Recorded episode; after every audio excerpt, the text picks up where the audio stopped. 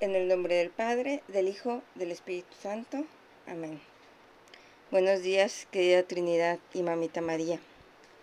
Gracias, Señor, por el regalo de la vida.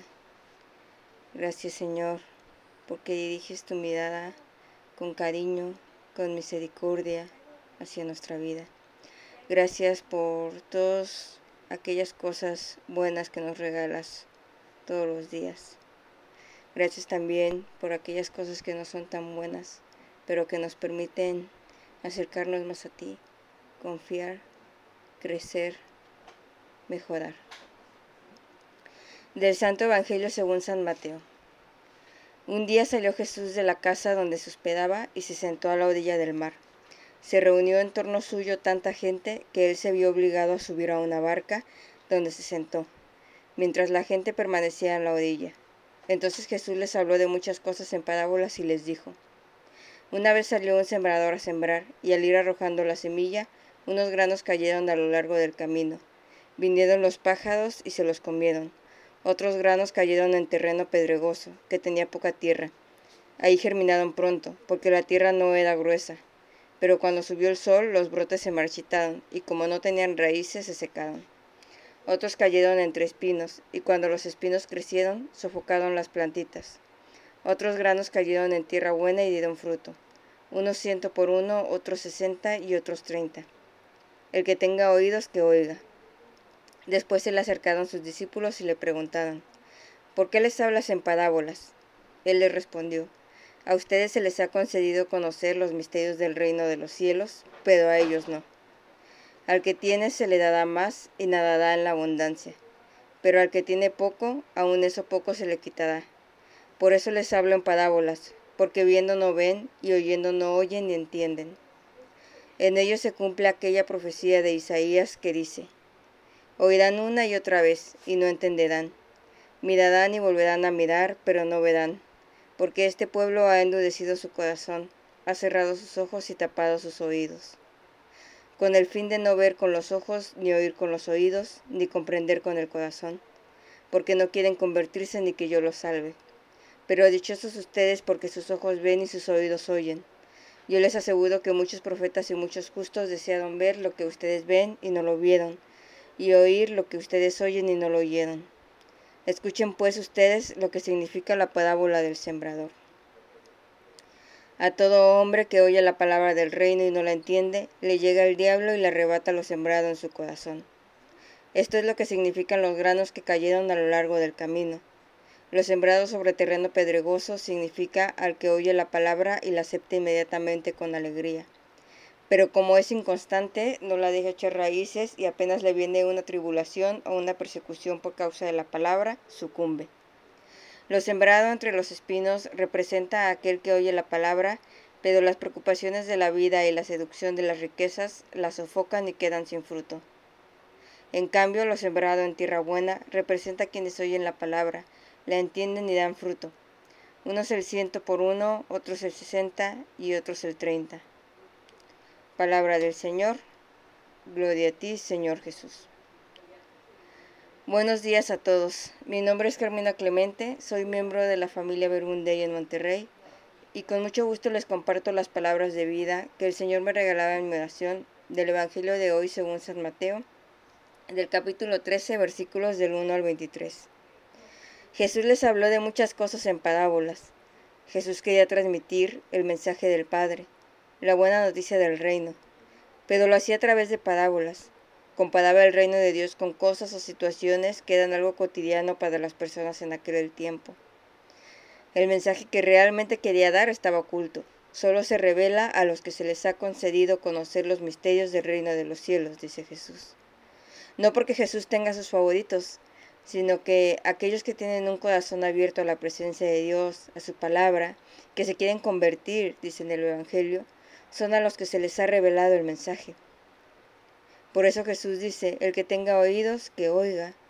Es una invitación a contemplar, a llevar a la oración su palabra, a entrar en diálogo, a acercarnos y preguntar, ¿qué quieres decir con esto? ¿Qué quiere decir tu palabra? ¿Qué es lo que me quieres decir el día de hoy? Sus discípulos no, no solo se quedaron con la palabra, con el mensaje, oculto. Ellos querían saber qué significaba. Y es por eso que Jesús les, les empieza a explicar que a ellos, a quienes estaban dispuestos a recibir el mensaje, aquellos que además de recibirlo también estaban dispuestos a compartirlo, aquellos que estaban haciendo su camino con Jesús, son aquellos a los que se les había concedido conocer los misterios. Por otro lado, me ayudaba a entrar mi oración la aclamación del Evangelio para la liturgia de hoy. La semilla es la palabra de Dios y el sembrador es Cristo. Todo aquel que lo encuentra vivirá para siempre. Siendo un evangelio largo del que podríamos sacar mucho, me ayudaba a saber por dónde preparar estas pautas.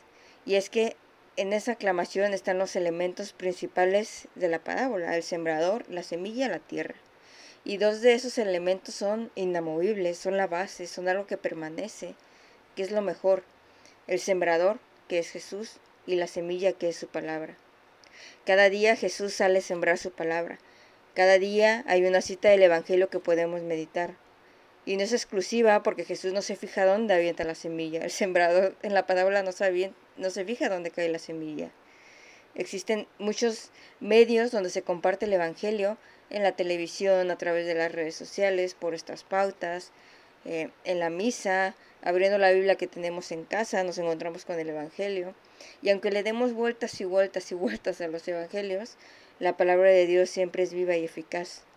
Eficaz porque siempre está lista para que de ella brote un fruto.